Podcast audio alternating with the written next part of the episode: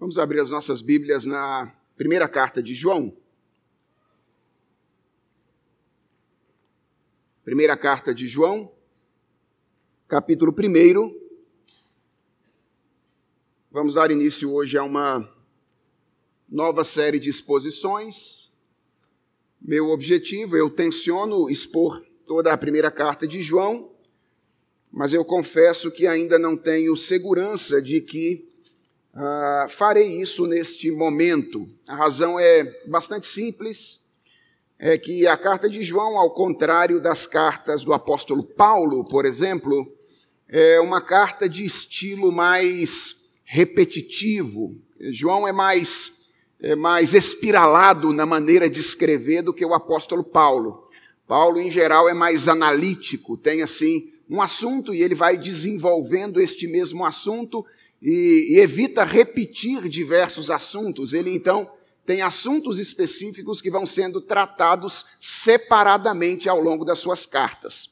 Ao contrário de João, João ele vai falando de alguns assuntos e misturando os assuntos. Então ele fala de uma coisa no capítulo 1, volta a essa mesma coisa no capítulo 2, volta a essa terceira, essa mesma coisa no capítulo 3 e assim sucessivamente. Então eu tenho estudado a primeira carta de João tenho a expectativa de expor a vocês toda esta carta, mas pode ser que eventualmente eu decida pular alguma perícope específica neste, neste momento. Uh, hoje lidaremos com o prólogo da primeira carta de João, a introdução dessa primeira carta. Vamos ler, portanto, os quatro primeiros versículos deste capítulo da Escritura. Farei a leitura, peço aos irmãos que acompanhem aí silenciosamente a leitura que farei e recebam com fé esta que é a palavra do nosso Deus. Ela diz assim: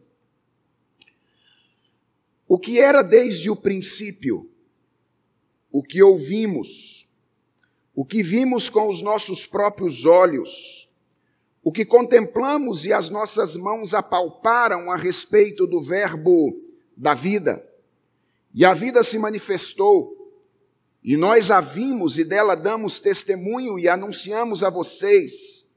A vida eterna que estava com o Pai e nos foi manifestada. O que vimos e ouvimos, anunciamos também a vocês, para que também vocês tenham comunhão conosco. Ora, a nossa comunhão é com o Pai e com o seu Filho, Jesus Cristo. E escrevemos estas coisas para que a nossa alegria seja completa. Vamos orar, irmãos. Santo Deus, é diante da tua palavra que nós nos encontramos nesta manhã, somos o teu povo e desejamos ouvir a tua voz. Mais do que isso, nós precisamos ouvir a tua voz porque nós sabemos que é a tua palavra o nosso alimento noite e dia. Pedimos-te, portanto, que enquanto nós meditamos neste pequeno texto da tua palavra, tu nos ajudes a ouvir a voz do Senhor nesta manhã. Abençoa o teu servo para que ele fale com clareza, com autoridade da tua palavra, e abençoa os meus irmãos que vão ouvir a exposição da tua palavra nesta manhã. Para que nessa interação entre aquele que fala e aqueles que ouvem, a tua voz, doce voz, seja ouvida por todos nós. É a oração que nós te fazemos, em nome de Jesus Cristo. Amém.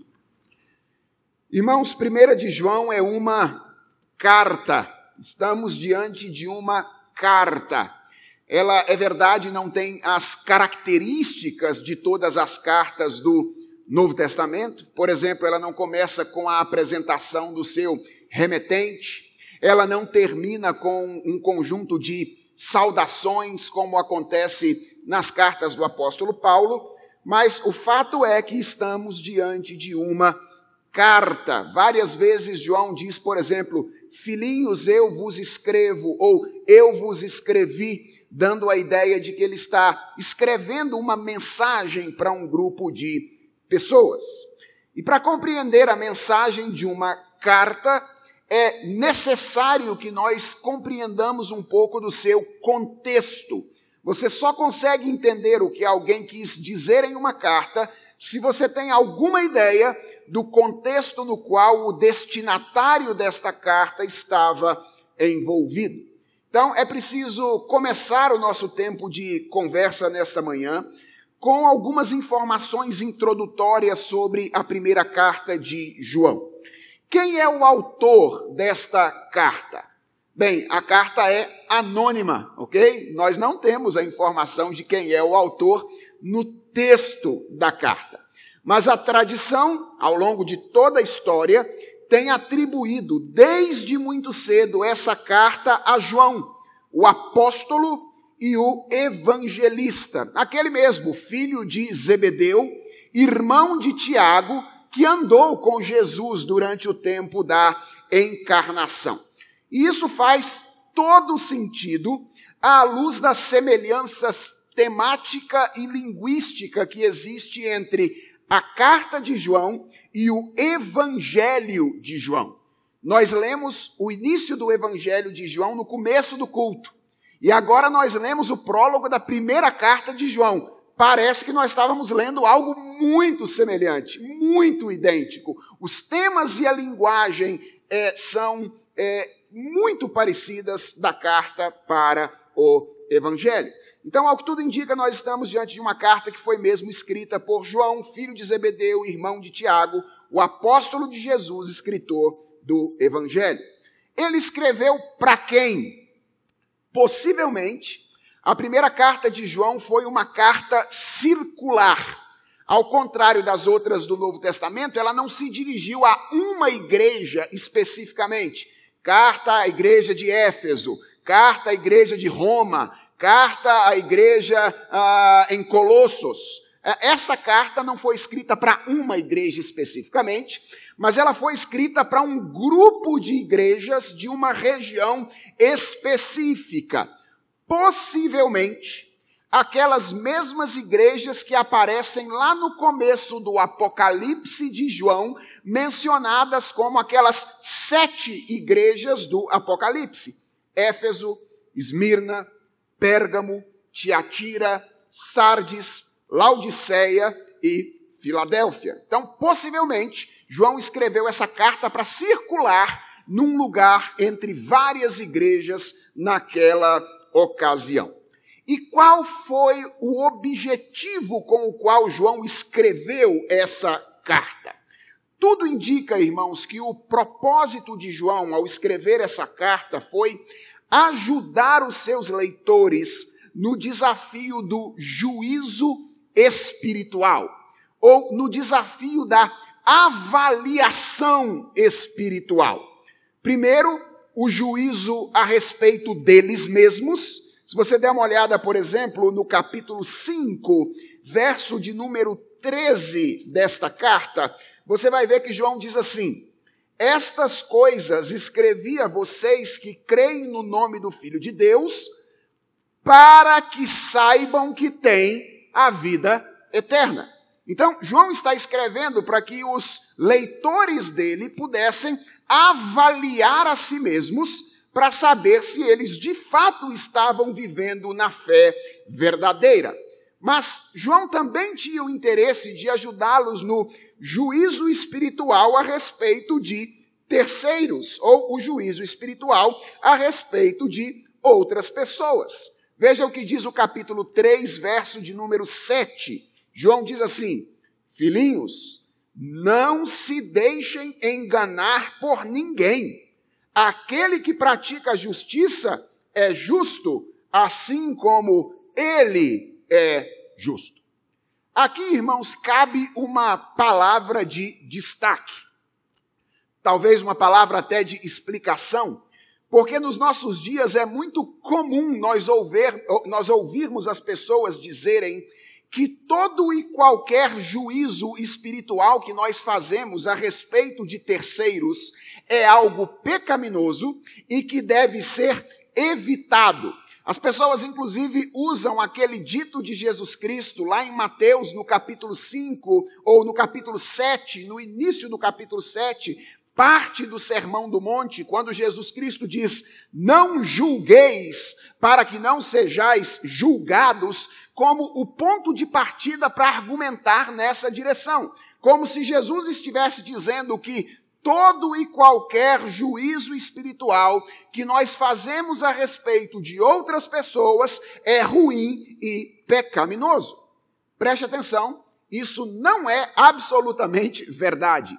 A Bíblia exige de nós algumas coisas que implicam necessariamente o juízo espiritual de terceiros. Por exemplo, a Bíblia diz que nós não devemos andar em más companhias. Ela diz. A minha pergunta é: como é que você vai cumprir essa ordem bíblica se você não fizer algum juízo, alguma avaliação da condição das pessoas? A Bíblia diz que você deve fazer isso. A Bíblia diz que nós não devemos ouvir falsos mestres. Não devemos dar ouvido aos falsos mestres. A pergunta é: como você pode descobrir quem é um falso mestre se você está proibido de fazer qualquer tipo de juízo espiritual a respeito das pessoas? Essas ordens simplesmente não podem ser cumpridas se nós não fizermos algum tipo de avaliação a respeito das pessoas. E atenção, a Bíblia, para além disso, nos orienta textualmente a fazer juízo de terceiros. Por exemplo, João diz no capítulo 4, verso 1 dessa primeira carta o seguinte: Não deem crédito a qualquer espírito, mas provem os espíritos para ver se procedem de Deus, porque muitos falsos profetas têm saído mundo afora. Então, não é verdade que todo e qualquer tipo de juízo espiritual a respeito das pessoas seja algo pecaminoso e negativo. A Bíblia nos orienta a fazer isso. Obviamente, é preciso dizer também que isso não significa que o nosso juízo esteja sempre certo, nem significa que nós façamos o nosso juízo sempre de maneira adequada. Muito pelo contrário, por causa das nossas inclinações pecaminosas, por causa do nosso coração pecaminoso, frequentemente nós fazemos juízo de terceiros de maneira equivocada. Por exemplo, às vezes nós fazemos juízo de terceiros motivados por razões escusas. O que a gente quer, na verdade, é apresentar o quanto a gente é superior espiritualmente em relação a outras pessoas. Então a gente faz juízo das outras pessoas com o objetivo de pisar em cima delas para mostrar a nossa suposta espiritualidade maior em relação a elas. É óbvio que isso é algo que a Bíblia não nos ensina a fazer. Isso é o nosso coração pecaminoso dando vazão a, ao nosso orgulho de maneira prática. Outras vezes nós fazemos juízo de terceiros de maneira injusta.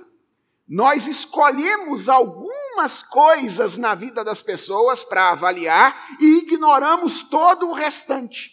Nós somos seletivos na maneira como nós escolhemos o que avaliar e o que não avaliar. Nós somos, às vezes, injustos neste juízo. Outras vezes nós somos impiedosos no nosso juízo espiritual. Ou seja, nós somos completamente desprovidos de misericórdia. Nós gostamos de misericórdia para nós, não é? Sempre queremos, temos como explicar alguma coisa que a gente faz, alguém critica de nós, mas você não levou aquilo em consideração e etc. Mas em relação aos outros, frequentemente nós somos impiedosos no juízo ao invés de sermos misericordiosos. E às vezes nós somos unilaterais.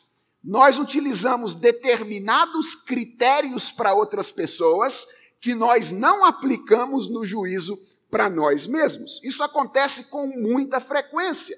E apenas para abrir um parêntese aqui, era sobre isso que Jesus estava falando quando ele disse: Não julgueis porque senão vocês vão ser julgados, porque ele continua dizendo que o critério com o qual vocês julgarem os outros vai ser aplicado a você também. Então, o que Jesus está condenando em Mateus 7 não é todo e qualquer tipo de juízo, mas é o juízo unilateral, o juízo que não aplica a si mesmo aquilo que aplica às outras pessoas. Então, é verdade que nós nem sempre julgamos bem. Em grande parte das vezes, o nosso juízo de terceiros, ele é um juízo inadequado, ele é feito de maneira inadequada. Mas atenção, a solução para isso não é a suspensão do juízo. A solução para um juízo inadequado não é, então, a partir de agora eu não vou analisar mais ninguém. Já que eu corro o risco de fazer juízo equivocado, então eu vou suspender o juízo a respeito de todas as pessoas. Não. A solução para o juízo inadequado é o juízo acertado. É o equilíbrio da nossa faculdade de julgar. E João parece estar interessado aqui nesta carta exatamente nesse particular. Ele quer ajudar os seus leitores a fazer isso, a julgar adequadamente, a avaliar de maneira correta, em primeiro lugar, a condição espiritual deles, e em segundo lugar, a condição espiritual de outras pessoas com os quais eles estavam de alguma forma relacionados, principalmente a condição espiritual das pessoas que ensinavam no contexto da igreja. Por quê? E aqui agora vem a condição histórica da igreja naquela ocasião. Porque o contexto no qual a igreja estava inserida naqueles dias era um contexto de questionamento e de dúvida provocados pelo falso ensino da palavra de Deus. Quando foi que a primeira carta de João foi escrita? Ao que tudo indica, no começo da última década do século I ali por volta do ano 90 ou 91 depois de Cristo. E nesse momento, dois movimentos se tornavam muito populares na vida da igreja. Um movimento era chamado ou ficou historicamente conhecido como gnosticismo, que vem da palavra grega gnose, para conhecimento. O que era o gnosticismo? Isso aqui é muito importante, irmãos. O gnosticismo não era propriamente uma doutrina, ele era uma postura. Basicamente, essa postura típica de seita que defende que a vida espiritual é algo a que um pequeno grupo de pessoas tem acesso por meio de um conhecimento misterioso que é alcançado exclusivamente por elas. Esse é um comportamento em relação à religião que é muito comum e perpassou a história. A ideia de que existe um conhecimento escondido que um grupo pequenininho de pessoas consegue atingir e então experimentar, ao contrário de todos os demais, a vida espiritual e a verdadeira redenção era uma espécie de postura religiosa elitista. Deus reservou a revelação de um conhecimento misterioso para um grupo pequenininho de pessoas que no cristianismo reduzia a salvação e a vida espiritual a um pequeno grupo de iluminados. Então, esse era um movimento que estava crescendo. Muita gente estava dando ouvidos a essa ideia de que a, a vida cristã não era para muita gente. A salvação não era para muita gente. A salvação e a vida cristã era para um pequeno grupo de pessoas que tinha acesso a um conhecimento de natureza sobrenatural. Ah, é verdade que os, os gnósticos daquele período eles tinham uma ideia importante que era também muito influente na época, que vai gerar o segundo movimento. Uma ideia que a gente acha que já morreu, mas ainda não morreu, que é a ideia de que existe uma distinção radical entre materialidade e imaterialidade. Ou seja, a ideia de que tudo aquilo que é de natureza imaterial é bom, mas tudo aquilo que é de natureza material é ruim. Existem traços de gnosticismo até hoje entre muitos cristãos. Tem muitos cristãos, por exemplo, que entendem que a sexualidade é algo ruim por si mesmo, porque ela é algo do corpo, ela é algo da nossa materialidade. Então, eles não devem, é, de forma nenhuma, falar sobre esse assunto, trabalhar com esse assunto, é, refletir sobre ele, porque isso é parte do nosso corpo, da nossa vida física. E nós devemos cultivar as coisas da alma e não as coisas do corpo. É, isso é um traço de gnosticismo ainda presente e influente entre os cristãos de nossos dias. Então, essa ideia estava sendo vendida naquela ocasião a ideia de que a imaterialidade é essencialmente algo bom, o que a gente sabe que não é verdade, porque Jesus Cristo disse que a maldade humana, ela nasce exatamente, exatamente de dentro para fora, é do coração que procedem os maus desígnios, mas também que a materialidade seria algo necessariamente ruim, o que é, obviamente, um desvirtuamento da doutrina cristã, porque nós acreditamos que nós, corpo e alma, fomos criados por Deus. Então, o corpo não é ruim em si mesmo. Mas essa doutrina gnóstica gerava um segundo movimento que ficou conhecido historicamente como docetismo Reverendo Leandro mencionou o docetismo pregando recentemente, se não me engano, na carta aos Colossenses. Docetismo é uma palavra que vem do verbo grego dokeo, que significa parecer ou aparecer.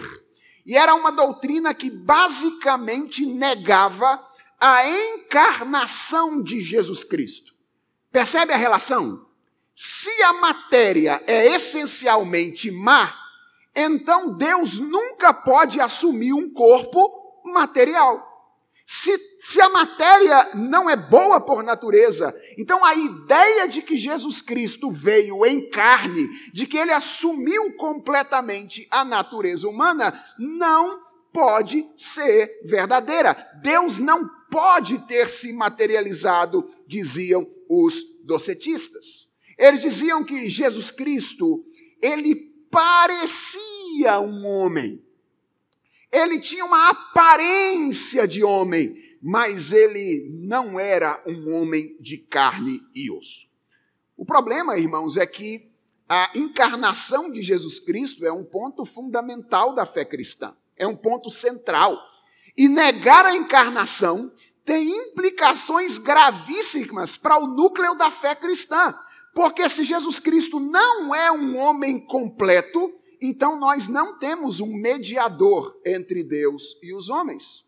Nós só temos um mediador entre Deus e os homens, que morreu pelos nossos pecados, que intercede hoje por nós diante de Deus, se Jesus Cristo for um homem completo, tiver assumido não apenas a nossa alma, mas tiver assumido também a dimensão material da existência humana. Se Jesus não era um ser humano completo, então a sua morte, a sua expiação dos pecados não pode ser verdadeira.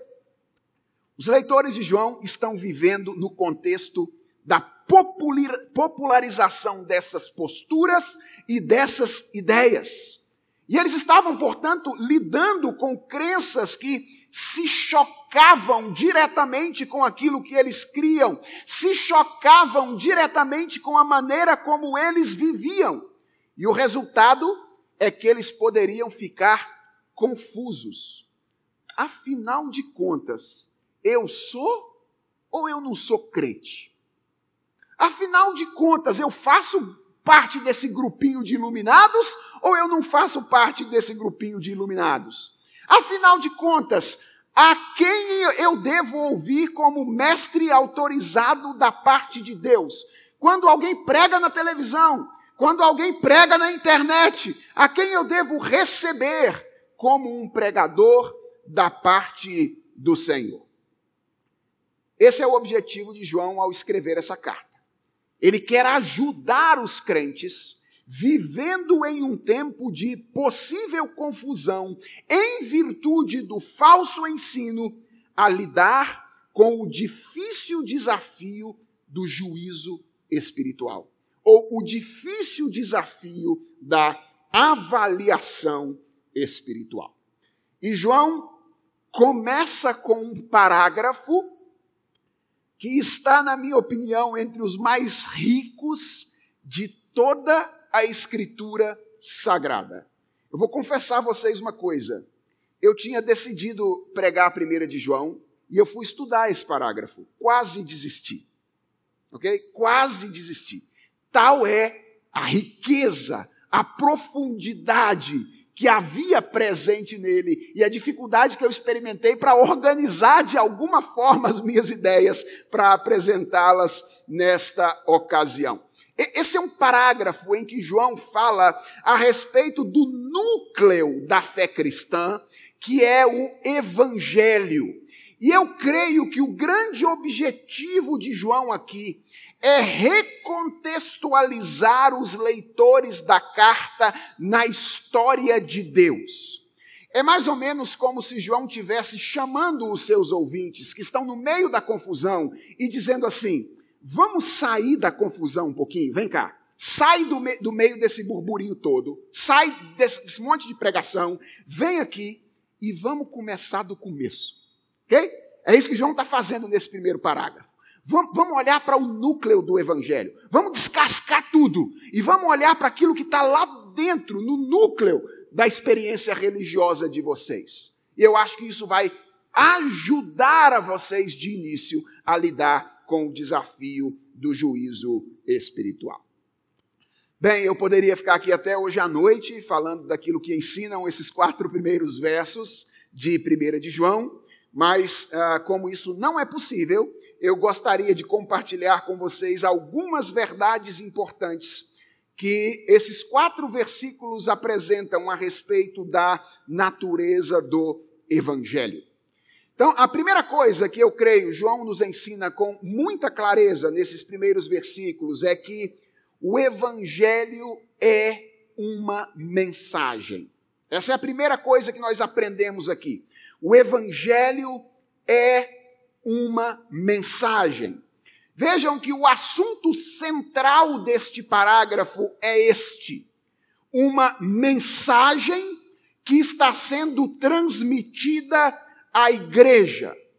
Pelo menos dois verbos aí chamam a atenção para isso. Nos versos 2 e 3, há um verbo que se repete. Qual é o verbo que se repete aí? Quando você bater o olho num texto e viu um verbo, uma palavra se repetindo, saiba, ela é importante. É o verbo anunciar. Duas vezes João diz isso aí. Nós anunciamos a vocês. Nós anunciamos a vocês. Então ele é usado duas vezes. E há um segundo verbo que tem sentido correlato usado também no verso de número 2. Qual é o verbo? testemunhamos ou testificamos. Então perceba que nesse pequeno espaço de dois versículos, versos 2 e 3, João fala três vezes a respeito de uma mensagem, a respeito de um anúncio, a respeito de um comunicado que estava sendo transmitido à igreja. O que é o evangelho, irmãos? O evangelho é uma mensagem. E por que, é importante nós compreendermos isso no nosso tempo? Porque frequentemente nós nos deparamos com tentativas de definição do Evangelho que nos nossos dias terminam por esvaziar o Evangelho do seu conteúdo proposicional. Há esse esforço de esvaziar o evangelho do seu conteúdo proposicional, das ideias que ele propaga.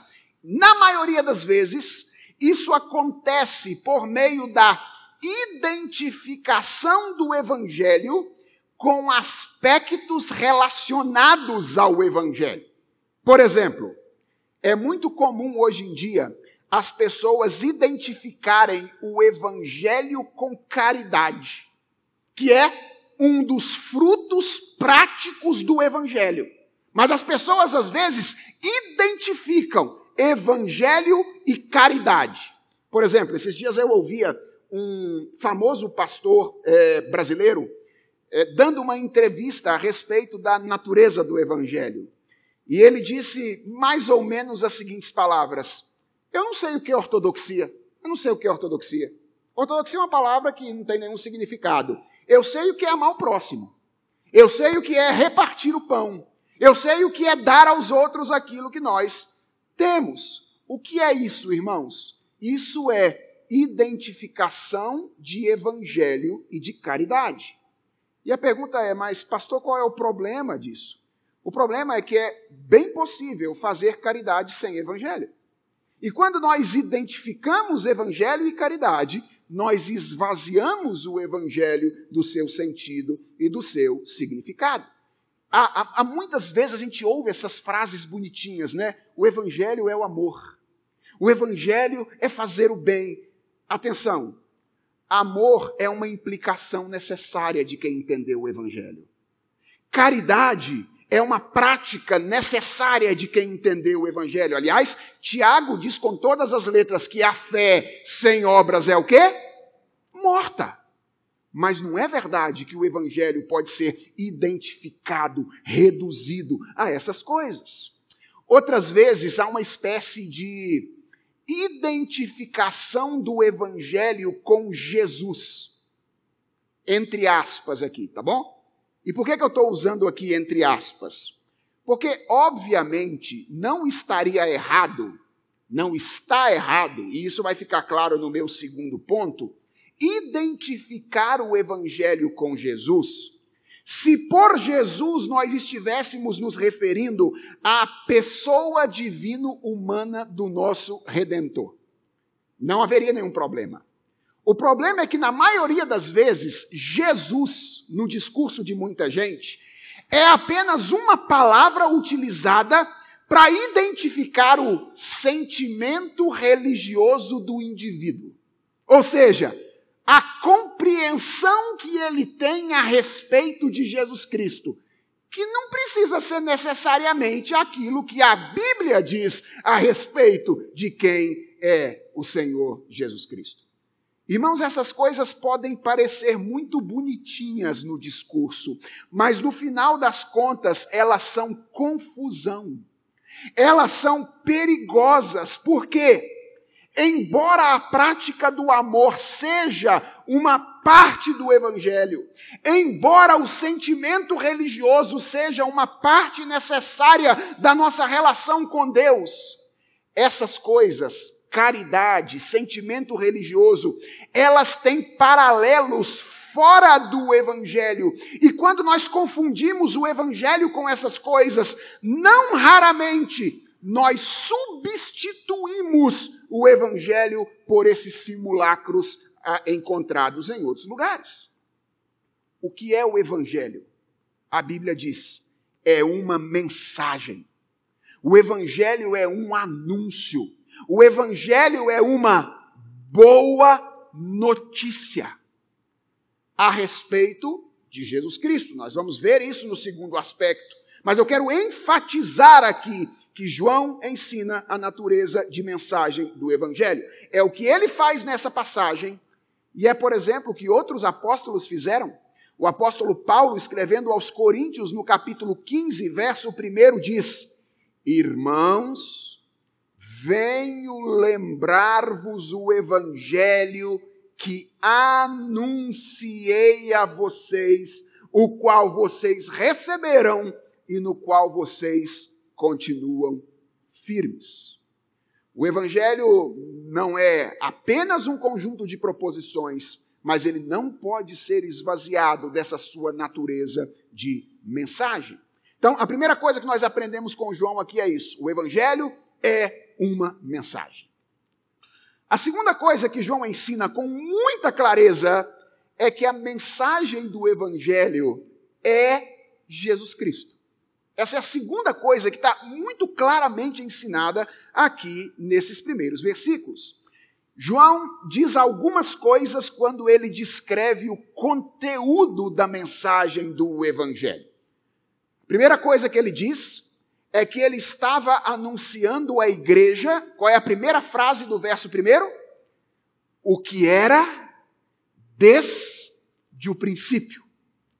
Essa expressão, obviamente, nos remete imediatamente a duas outras passagens bíblicas. Quais são elas? A primeira é o prólogo do próprio Evangelho de João, no qual ele diz: No princípio era a palavra. A palavra estava com Deus e a palavra era Deus. E se esse texto nos remete imediatamente ao prólogo de João, o prólogo de João nos remete a Gênesis capítulo 1. No princípio criou Deus os céus e a terra. Então, João está querendo dizer: esse anúncio não é o anúncio de alguma coisa que surgiu no tempo e no espaço. O princípio ao qual João se refere aqui é o princípio de todas as coisas. Ele deseja que os seus leitores saibam que o anúncio que eles estão recebendo da parte de João, como representante do grupo apostólico, é o anúncio que não diz respeito a alguma coisa meramente temporal, mas é o anúncio que diz respeito a algo que é eterno. A mensagem do Evangelho tem a sua origem na eternidade. Essa é, essa é a primeira coisa que João diz a respeito do conteúdo da sua mensagem. Mas há uma segunda coisa que ele diz. Ele diz que estava anunciando à igreja uma manifestação temporal real do que era desde o princípio. Veja que o termo chave aí do verso 2 é exatamente esse: manifestação ou revelação. O que, é que João deseja que as pessoas saibam? que isso que era desde o princípio se manifestou no tempo, se revelou no tempo e no espaço. E isso aconteceu de modo tão concreto que João descreve a relação que ele teve com o objeto do anúncio que ele faz agora como uma relação mediada pelos sentidos ele diz: aquilo que temos ouvido. Veja o que João está dizendo aqui, irmãos. Eu ouvi o que era desde o princípio. Ele falou comigo. O que era desde o princípio. O Logos eterno de Deus, a palavra eterna de Deus, falou a esses ouvidos que a terra há de comer, diz João quando escreve esta carta. Mas ele não diz apenas o ouvido, porque a audição talvez seja aquela, aquele sentido mais misterioso que nós temos, né? Nós sabemos que o som está aí, nós o percebemos, mas nós não conseguimos ver, nós não conseguimos tocar. É o sentido mais misterioso. Mas João diz: eu não apenas ouvi, ele diz: Eu vi. Com esses olhos que a terra há de comer, eu vi o eterno Filho de Deus encarnado. E como se isso não bastasse, João diz: Eu apalpei. Eu toquei o que era desde o princípio feito carne, feito temporal, é, manifesto no tempo e no espaço. A, a maneira como João descreve isso aqui mostra muito claramente que o conteúdo que João, da, da mensagem que João tem em mente, é muito mais do que um conjunto de ideias, é muito mais do que um conjunto de proposições. O conteúdo é uma pessoa. Foi por isso que eu disse no ponto passado que não está errado dizer que o Evangelho é Jesus. Está certo. O Evangelho é Jesus Cristo. Mas não é o sentimento individual que alguém tem a respeito de Jesus Cristo. É o Filho de Deus encarnado, visto, ouvido, tocado e anunciado pelos apóstolos, é, conforme o registro do Novo Testamento. Não é um Jesus imaginado, experimentado subjetivamente na nossa interioridade. É o Jesus revelado pela Escritura. É o Deus homem que, sendo eterno, um com o Pai, da mesma natureza dele, se fez carne, ao contrário daquilo que diziam os docetistas. Por que, que João está dizendo aqui? Eu toquei, eu vi, eu ouvi, para combater o ensino docético que dizia Jesus parecia ser humano. Parecia nada de João. O que eu estou comunicando a vocês é algo que eu vi, algo que eu ouvi, algo que eu toquei. Ele habitou entre nós, de modo que ele foi visto, ouvido, tocado por aqueles que conviveram com ele e que a nós transmitiram a verdade sobre ele através da palavra revelada. E há um detalhe interessante aqui, é que João escreve sempre no plural. Ele não diz apenas que o anúncio é dele, ele diz: anunciamos, testemunhamos. E a pergunta é: por que, que João faz isso? Eu creio que é porque ele tem a consciência de que era membro do corpo apostólico que estava lançando os fundamentos da igreja, que é coluna e baluarte da verdade. Ou seja, João está dizendo: olha, eu não estou falando de algo que foi experiência minha apenas.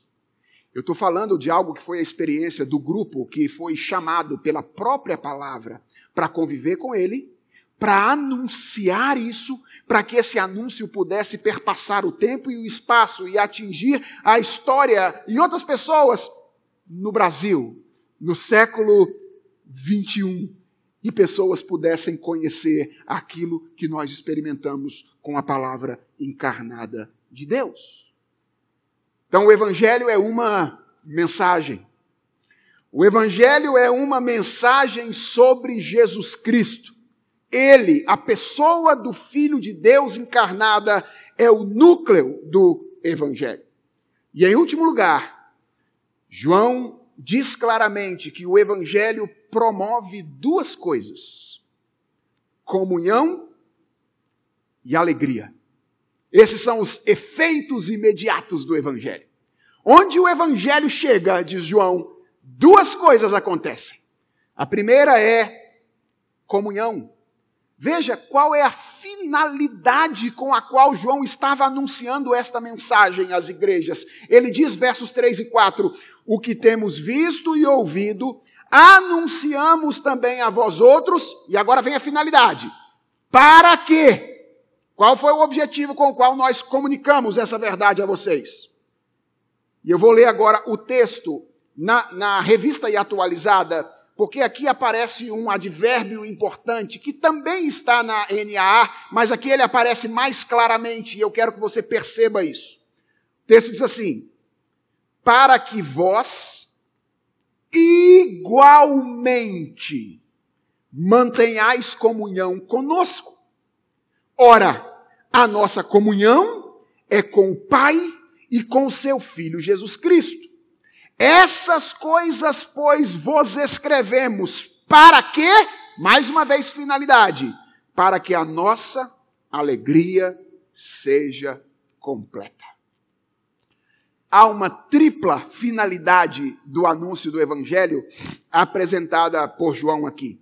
Tripla, pastor? O senhor não falou de duas coisas? Sim, é que tem uma que se divide em duas. Uh, tripla finalidade. Primeiro, o anúncio do evangelho promove a comunhão da igreja.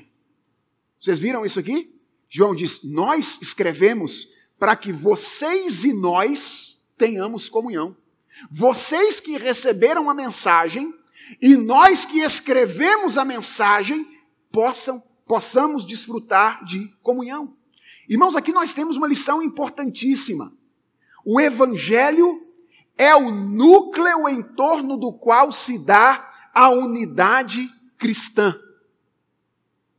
Não é porque alguém está falando de Deus, está falando de Jesus, que significa que nós devemos ter comunhão com Ele. A pergunta é se o que ele está falando é o Evangelho. Porque o Evangelho é o núcleo em torno do qual a unidade cristã se dá. Nós cristãos, irmãos, nós não nos reunimos em torno de uma experiência estética. Ah, nós somos um grupo que gosta daquele culto que acontece de manhã ou daquele culto que gosta à noite. Então a gente vai na igreja e a gente vive com, comunitariamente porque a gente gosta daquela experiência estética. Irmãos, igreja não é casa de show.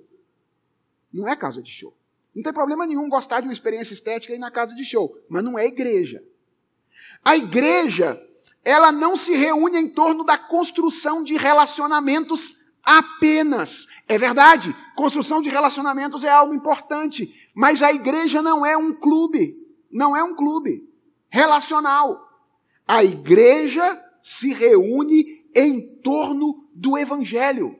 A nossa experiência cultica precisa revelar o evangelho. Os nossos relacionamentos precisam revelar o quê? O evangelho. Tudo que nós fazemos na igreja, nós fazemos em torno do Filho de Deus encarnado, revelado na pessoa do nosso Senhor e Salvador Jesus Cristo. O que nos une aqui, aqui entre nós, é que nós comungamos da fé no mesmo Senhor. A nossa fé é a mesma. E não é a mesma só nossa de nós que estamos aqui, é a mesma de todos aqueles que nesse lugar, ou, ou, nesse momento, em vários lugares do mundo, estão fazendo a mesma coisa que nós estamos fazendo, cultuando o Deus encarnado. Não, não, e não é apenas a nossa que estamos vivos nesse momento, é a daqueles que, vivendo no passado, ao longo dos dois mil anos, cultuaram ao Senhor continuamente ao longo da história. O Evangelho nos une nós que somos membros da igreja do Senhor Jesus Cristo. O anúncio do Evangelho promove a comunhão da igreja. Quando nós recebemos o Evangelho, quando nós confiamos no Evangelho, misteriosamente, nós passamos a fazer parte dessa comunidade histórica que une crentes em Jesus Cristo em todas as épocas, em todos os lugares chamada de igreja. E você tem experiência prática do que é isso? Você já encontrou um crente verdadeiro que você nunca viu na sua vida em algum lugar e conversou com ele como se ele fosse o seu maior amigo desde sempre? Já, já teve essa experiência? Eu já tive várias vezes. Viajando para pregar, cansei de dormir na casa de gente que eu nunca vi mas que abriram as suas portas, me colocaram lá dentro e me trataram como filhos. Por quê? Porque nós somos um. Cremos nas mesmas coisas. O Evangelho nos transforma em uma grande família. Se você for para um lugar e tiver precisando de alguma coisa, você for um crente verdadeiro, procure um outro crente verdadeiro. Você vai ver, ele não precisa conhecer você. Basta que ele saiba que você tem a mesma fé no Senhor e Salvador Jesus Cristo. O Evangelho promove a nossa comunhão. Mas o Evangelho promove não apenas a nossa comunhão uns com os outros, o Evangelho promove a nossa comunhão com Deus. Porque João diz: o anúncio do Evangelho une vocês a nós, mas eu quero que vocês saibam. Saibam, a nossa comunhão é com o Pai e com o seu Filho Jesus Cristo. Quando nós recebemos o Evangelho, nós não somos apenas unidos a outras pessoas, nós somos devolvidos à relação com Deus da qual o pecado nos tirou quando da queda em pecado contra o Senhor Jesus Cristo. E eu quero chamar sua atenção para o advérbio que João usa aqui. Ele utiliza o advérbio igualmente. Sabe o que João está dizendo? João está dizendo assim: Eu vi, eu ouvi, eu toquei a palavra encarnada de Deus. E eu agora estou escrevendo e anunciando o Evangelho a vocês. Quando vocês recebem o Evangelho com fé e creem no Evangelho, o tipo de experiência que vocês têm com a palavra encarnada de Deus não é diferente da experiência que nós tivemos. Não é diferente da experiência que nós tivemos. Quando você agasalha o Evangelho de verdade no seu coração, Jesus Cristo faz habitação em você por meio do Espírito Santo. O Evangelho não é uma coisa que nos deixa distantes da mensagem que ele anuncia. O Evangelho é alguma coisa que nos cola, nos gruda, nos aproxima da mensagem que ele anuncia. Quando nós recebemos o Evangelho, nós podemos dizer: Eu vi Jesus Cristo. Eu ouvi a Jesus Cristo. Você está achando estranho? Abra sua Bíblia em Gálatas capítulo 3. Gálatas capítulo 3. Paulo está dando uma bronca nos Gálatas, porque os Gálatas estavam passando do evangelho para outro evangelho, abandonando o verdadeiro evangelho e ouvindo a falsidade. E presta atenção na maneira como ele dá a bronca no capítulo 3. Ele diz assim: Ó oh, Gálatas insensatos, quem foi que os enfeitiçou? Não foi diante dos olhos de vocês que Jesus Cristo foi exposto como crucificado? Pergunto: quem eram os Gálatas? Eram gentios os Gálatas não estavam em Jerusalém no dia em que Jesus Cristo foi crucificado. Eles não viram a ocasião da crucificação, mas Paulo está dizendo que Jesus Cristo foi crucificado diante dos olhos deles. E que eles não podem abandonar o evangelho porque eles viram Jesus Cristo crucificado. Viram ou não viram? E Paulo continua: Eu quero Quero apenas saber isto. Vocês receberam o Espírito pelas obras da lei ou pela pregação da fé? Se vocês receberam Jesus Cristo por meio da pregação da fé, então Jesus Cristo foi crucificado diante dos olhos de vocês. A comunhão que vocês têm com o Filho de Deus não é de segunda categoria em relação à categoria que os apóstolos, a comunhão que os apóstolos tiveram com ele, é a mesma comunhão, porque o Espírito Santo de Deus habita agora em vocês. O Evangelho nos coloca na comunhão uns com os outros e nos coloca na comunhão com Deus. E o anúncio do Evangelho, finalmente, promove alegria. João diz: Eu escrevo essas coisas a vocês para que a nossa alegria seja completa. Há duas formas de interpretar essa, essa, esse trecho. Pode ser que João esteja falando da alegria dos apóstolos, ou seja, os apóstolos sempre tensionaram que a mensagem dele chegasse às pessoas e as pessoas recebessem Jesus Cristo pela fé. Então ele pode estar falando nossa aqui no sentido dos apóstolos, para que a nossa alegria do grupo apostólico fique completa, porque a finalidade do nosso ministério vai ser vista. Ou ele pode estar falando da alegria de todo mundo, da alegria de Deus, da alegria dos apóstolos, da nossa alegria que nos tornamos participantes dessa grande família formada pelo Evangelho. E eu não acho que há necessidade de escolher entre uma interpretação ou outra. O ponto é que o Evangelho promove alegria. Irmãos, a verdadeira alegria não consiste em outra coisa senão desfrutar da verdadeira comunhão com o Senhor e, consequentemente, da comunhão com o povo a quem o Senhor chamou.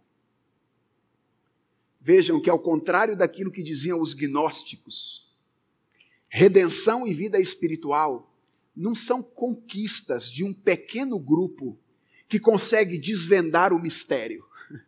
Não, é um presente, é uma dádiva que Deus concede a todos os que, iluminados pelo Espírito Santo, confiam em um único mistério. Qual é o mistério? O mistério da encarnação. Que Deus, o eterno Filho de Deus, se fez carne na pessoa de Jesus de Nazaré para espiar os nossos pecados. Isto é evangelho. Cristo, o eterno Filho de Deus, encarnado na pessoa de Jesus de Nazaré para expiar os nossos pecados. No prólogo dessa primeira carta, irmãos, João propõe então uma espécie de recontextualização. Ele tira os seus leitores do burburinho provocado pela operação do erro e diz: venham aqui, vamos começar do começo. E o começo é: Deus falou conosco. A palavra eterna de Deus se manifestou no tempo e no espaço na pessoa de Jesus Cristo. Alguns homens viram, ouviram, tocaram o Deus encarnado e agora estão anunciando para nós esta mensagem. Eles receberam do próprio Jesus Cristo a tarefa de espalhar a mensagem do Evangelho ao maior número de pessoas. E quando vocês recebem esse anúncio com fé, vocês se unem a eles e passam a desfrutar espiritualmente da mesma relação que eles tiveram quando em contato com a palavra encarnada de Deus. Irmãos, nós vivemos dias semelhantes àqueles que eram vividos pelos leitores originais de João. Talvez as posturas e as doutrinas não sejam exatamente as mesmas, embora, como eu disse, o gnosticismo está vivo aí até os dias de hoje, mas há uma pluralidade de doutrinas sobre Jesus Cristo que pode nos deixar confusos. Tem Jesus para todo gosto no mercado. Tem Jesus de todo gosto sendo pregado e espalhado por aí. E nós podemos, no meio dessa multidão de pregações, perguntar: como podemos saber se nós estamos no caminho certo? Como eu posso saber a quem eu devo ouvir no meio desse burburinho todo? Meu objetivo é que a exposição da primeira carta de João nos ajude com isso. Esse é o alvo da nossa exposição daqui para frente. Mas eu quero deixar com vocês a dica prática da mensagem de hoje. E a dica é a seguinte: para avaliar a natureza de uma experiência religiosa, você precisa enxergar o que está no centro dela. Você precisa enxergar o que está no núcleo dela. Faça o seguinte exercício nessa manhã. Faça o seguinte exercício com você mesmo, com a sua experiência religiosa. Descasque a sua experiência religiosa igual se faz com a cebola, ok? Tira os cargos que você exerce na igreja. Acabou, tira, acabou, tem cargo nenhum, acabou. Esqueça que você faz parte de uma denominação. Não existe mais denominação. Igreja Presbiteriana do Brasil, acabou. Tudo isso acabou. Ignore que você foi treinado desde cedo a realizar alguns hábitos espirituais. Orar antes de comer, orar antes de dormir. Ignore isso aí. Tudo isso. Ok? Ignora tudo, tira tudo. Descasca tudo, descasca tudo você consegue enxergar Jesus Cristo e se maravilhar com Ele simplesmente por quem Ele é. Consegue? Se você consegue, então sua experiência religiosa é verdadeira. Verdadeira. Você, você não está se relacionando com aquelas coisas. Você está usando aquelas coisas para se relacionar com esse que você vê agora. E é isso que a experiência religiosa deve fazer conosco. Agora, se tirar o cargo, a experiência religiosa se vai. Se acabar a denominação, a experiência religiosa se vai. Se acabar determinados hábitos que foram construídos historicamente, a experiência se vai. Então, não é com essa coisa, em última instância, que você está se relacionando. É com as coisas que deveriam te encaminhar para ela e não estão fazendo isso ao longo da sua vida. Então, você quer saber se está no caminho certo? procure enxergar o que está no núcleo da sua experiência espiritual. E só sossegue o coração se você conseguir se maravilhar com Jesus Cristo por quem Ele é. Caso contrário, ore a Deus, peça ao Senhor para te conduzir de volta para o caminho do Evangelho, que é o caminho do maravilhamento com o Filho de Deus encarnado na pessoa de Jesus Cristo de Nazaré. E quando você precisar avaliar outras pessoas, o que, que você faz? Mestres, por exemplo, sigam o mesmo caminho. Pergunte-se: quando ele fala, eu enxergo Jesus? É Jesus que ele está querendo me mostrar? O que me maravilha no ensino desse pregador é a retórica com a qual ele prega ou é o Cristo que ele apresenta? Se for a retórica com a qual ele prega, você não está maravilhado com a coisa certa. É o Cristo que ele apresenta que precisa maravilhar você. É o Cristo da Bíblia que ele está apresentando? Faça essa pergunta. É o Cristo dos apóstolos que ele está apresentando? É o que é desde o princípio e se fez verdadeiramente homem para expiar os pecados dos seus filhos? É o Cristo da cruz.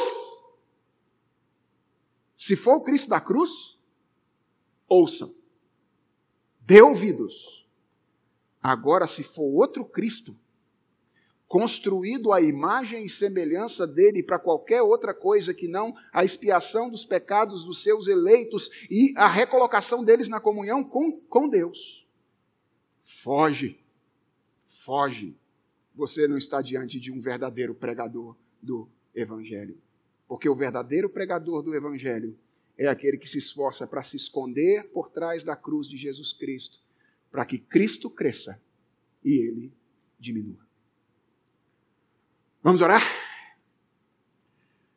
Senhor, muito obrigado por esse texto tão rico, tão belo, o prólogo da primeira carta de João.